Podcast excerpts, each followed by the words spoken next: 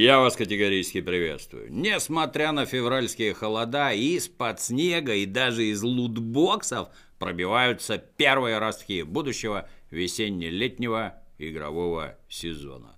Ну а в этом выпуске колоссы возвращаются, Blizzard сорит деньгами, а главное узнаем, что там с Left 4 Dead 3. Но сперва, конечно, про деньги. В 6564 доллара оценивался до недавнего времени главный приз в февральском конкурсе по Hardstone. Данный приз состоит из 3000 карт, собранных в пакеты по 10 штук. Причем на каждые 30 карт приходится не менее 5 раритетов. Нехилый подарочек за выполнение ежедневных заданий в течение двух недель. Но Blizzard решила, что этого мало. В главный приз, недолго думая, добавили 1200 долларов наличными, ну, чтобы никто потом не строчил петиций, будто Blizzard жлобы. Ну а что бы не добавить, раз денег куры не клюют. 10 миллионов копий Call of Duty Вторая мировая было продано с ноября по январь. И это самый большой проданный тираж среди всех игр прошлого года, несмотря на падающие с неба лутбоксы и дурацкий сценарий.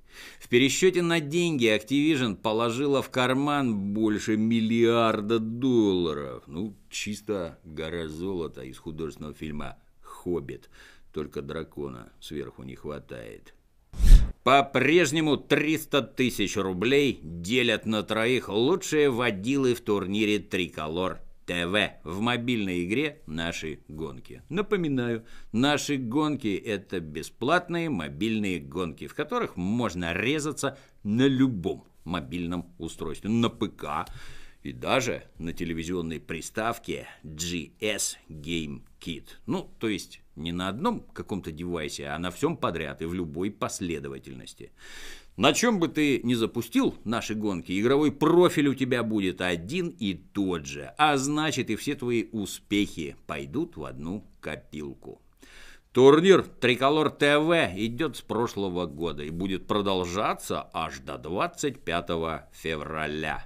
Чтобы повысить градус на финишной прямой, организаторы подумали, подумали и решили в последние две недели раздавать денежные призы не троим, а аж 28 гонщикам.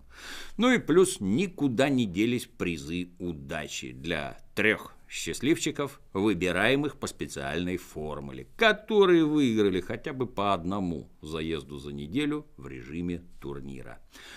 А потом организаторы еще чуть-чуть подумали и поделили всех игроков на пять лиг. Алмазную, платиновую, золотую, серебряную и бронзовую, да и назначили денежные призы от одной аж до 150 тысяч рублей победителям в каждой из этих лиг. Ну, кроме бронзовой, конечно. В целом, еженедельный призовой фонд в наших гонках подрос с 450 до 697 тысяч рублей. Если вдруг деньги нужны, можно выиграть. Подробности на официальном сайте игры в разделе акции. Ссылки в описании. На прошлых выходных на одной из страничек Фейсбука, очень похожей на официальную страницу известной игры Left 4 Dead, появилась рука с тремя пальцами. Кто не помнит, на логотипе Left 4 Dead были скрученные ручонки. Сперва с четырьмя пальцами, а потом и с двумя. Фанаты немедленно взвыли и понесли по сети слух, будто Valve – наконец-то научилась считать до трех и что вот-вот анонсирует Left 4 Dead 3. На радостях мало кто обратил внимание на то, что страничка не официальная, а личная и принадлежит гражданину Теду Карсону. Ну, человек с таким именем над серией и вправду работал, но вряд ли настоящий Тед Карсон на своей настоящей странице обозначил бы себя женщиной, даже с поправкой на всю сегодняшнюю толерантность. Но кому какое дело до каких-то там дурацких подробностей, когда такая радость навалилась? Всеобщая эйфория прекратилась достаточно скоро, после того, как поверх трехпалой руки дорисовали колоду карт и подвесили надпись «Карточная игра Left 4 Dead». Фонтан известной субстанции бил в небеса не менее суток. Да и сейчас еще время от времени нет-нет, да и выплеснет тонну-другую фекалий. Надо сказать, наброс был исполнен виртуозно, ибо Гейб примерно месяц назад, общаясь с пользователями Reddit, намекал, что не сидит сложа руки на куче бабла, а трудится над неназванными играми на основе движка Source 2. И даже допустил, что в этих играх могут быть использованы некоторые элементы из вселенных Half-Life и Left 4 Dead. Вот фанаты губища-то и раскатали, а кто-то остроумный им туда и заложил немножко известной субстанции. Есть мнение исключительно в воспитательных целях. CD Project Red зарегистрировалась на выставку E3 в качестве участника. Показывать на главной выставке полякам нечего. Ну, кроме будущего боевика «Киберпанк 2077». Данная новость отлично ложится на недавнюю утечку из Sony. Один из сотрудников компании на условиях полной анонимности сообщил, что поляки прислали в Sony ну, для ознакомления техническую демо-версию игры – он же рассказал, что движок игры полностью готов. И, в принципе, уже можно начинать рисовать мегаполисы, персонажей, строчить диалоги. В общем, заполнять будущий мир киберпанка деталями.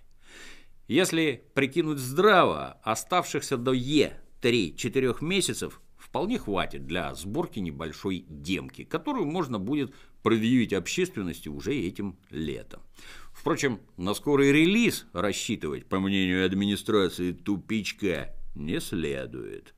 До 2077 года ждать придется вряд ли, а вот до 2020 затянуться может вполне. Блейк Йоргенсон, финансовый директор Electronic Arts, традиционно является главным генератором новостей о графике выхода игр Electronic Arts. На этот раз Блейк поведал миру о том, что последний шанс на выживание студии BioWare, игра Anthem, выйдет не раньше 2019 года. Но это не перенос релиза. Нет-нет, ни в коем случае. Это просто, ну как бы так сказать, более поздний выход. Так-то Anthem давно уже почти готов. Просто руководство решило подержать его годик на полочке. Вместо Anthem этой осенью наполнять бюджет Electronic Arts будет очередной Battlefield. Шведы из DICE наверняка счастливы и массово шлют коллегам из BioWare поздравительные открытки. Концепт-художник миланской студии Ubisoft по имени Микеле Нучера залил на популярный арт-ресурс ArtStation – пару-тройку картинок с дракарами, штормовым морем и мужиками в рогатых шлемах. Учитывая нарастающую популярность скандинавской тематики и постепенно затухающие продажи египетского ассасина, администрация тупичка считает, что появление викингов в портфолио сеньора Нучере совершенно ничего не значит. Даже подпись под одним из рисунков «Викинги идут» абсолютно никакого отношения к играм Ubisoft не имеет, а сделано просто для того, чтобы заполнить пустое место под рисунком. И уж тем более название файла Микеле Нучера Assassin's Creed Ragnarok залив 09 JPEG случайный набор символов. Ну а теперь посмотрим, во что же можно поиграть до выхода первых весенних хитов. Sony перерисовала под современные стандарты графики одну из самых удачных игр для PlayStation 2 Shadow of Colossus. убитый горем герой Уандер отправляется в древний храм оживлять свою девушку. И там получает задание выследить и убить 16 гигантских монстров-колоссов. По ходу действия выясняется, что убить здоровенных размером с девятиэтажный дом зверюк – это самое простое, что предстоит главному герою и его верной кобыле Агро.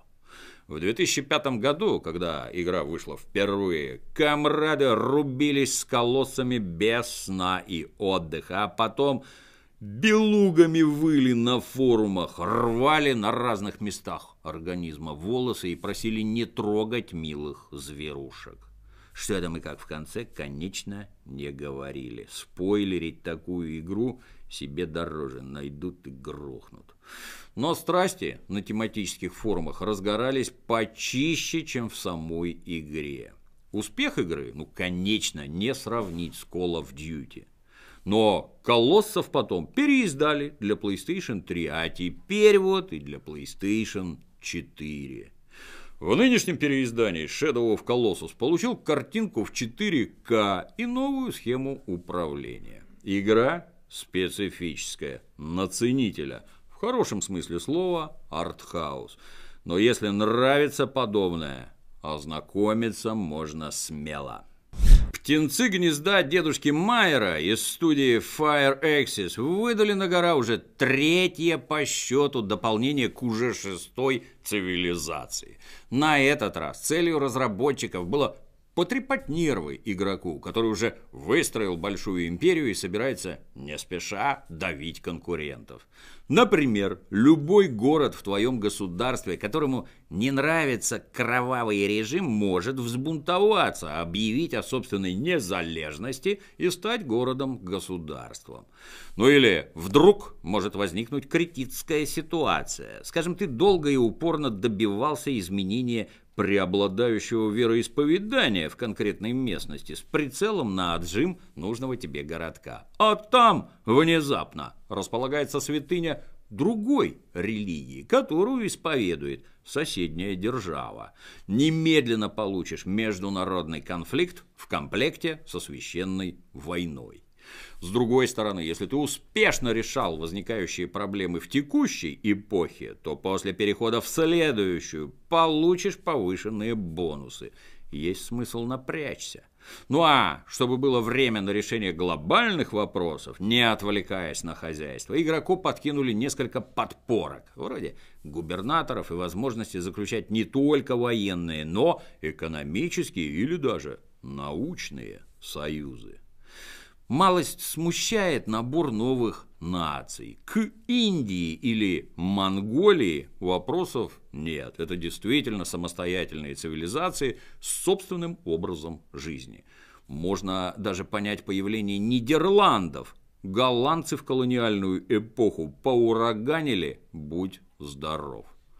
Но Шотландия, индейцы, Кри, какие-то мапуче – глубоко уважаемые нами грузины, если так и дальше пойдет, дополнение через три доберутся и до древних укров. Фанатам цивилизации можно ознакомиться, всем остальным дожидаться весенних релизов. Студия Supermassive Games после неожиданно бодрых продаж VR-шутера «Дожить до рассвета. Жажда крови» решила ковать железо, не отходя от кассы. Следующим проектом в той же самой вселенной стала еще одна заточенная под шлем виртуальной реальности игра «Пациент». Дело происходит все в той же гостинице «Сосновый Бор», но задолго до того, как туда заехала развеселая компания студентиков. Оказывается, раньше гостиница была дуркой, но пациент в ней всего один, и это. Первую часть игрок проходит прикрученным к стулу, пытаясь отвечать на вопросы умалишенного психиатра – Сделать это не так просто, потому что наши надмозги были в дурном настроении и при переводе пациента оторвались по полной. Через какое-то время начинаешь тыкать в варианты ответов просто на обум, чтобы не поехать крышей самому. Потом тебя от стула отвязывают, но легче от этого не становится. Бродить по пустым темным комнатам, перекладывать туда-сюда бумажки, пялиться в окно на бесконечный дождь. Мягко говоря, развлечение не очень. Не помогает даже погружение в виртуальную реальность. Ну и по итогу пациент скорее мертв, чем жив.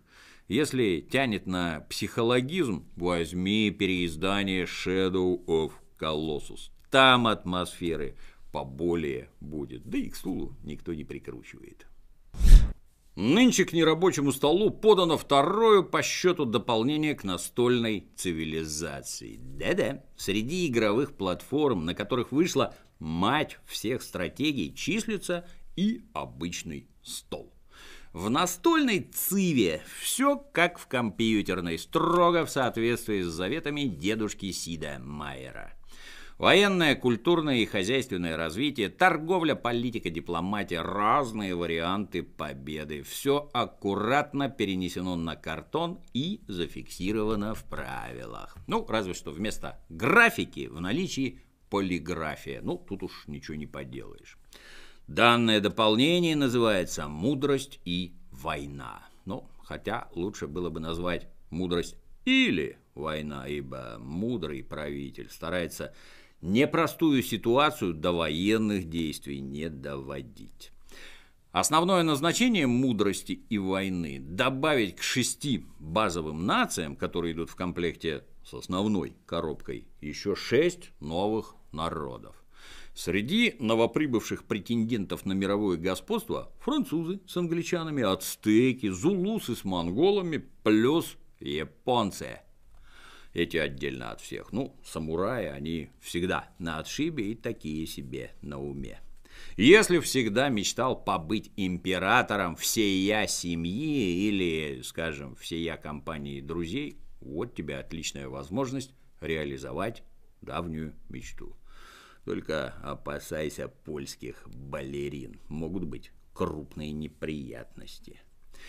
Помимо шести правителей, в коробочку заложены карточки культурных достижений, чудес света и великих людей. Кроме того, в наличии некоторое количество элементов карты, в том числе куски местности, на которых каждой новой нации надо строить свой первый город. В наличии дополнительные жетоны с войсками и постройками. Ну, окинув содержимое мудрости и войны неопытным глазом, многие ошибочно подумают, что в нее можно зарубиться отдельно от основной игры. Разочарую, это не так. Данная коробочка является именно дополнением.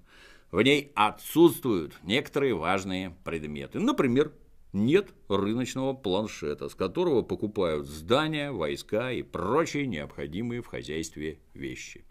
Так что, если у тебя нет большущей такой коробище с надписью «Цивилизация Сида Майера», сперва бежи за ней. Ссылка на магазин прямо под видео. А на сегодня все. До новых встреч!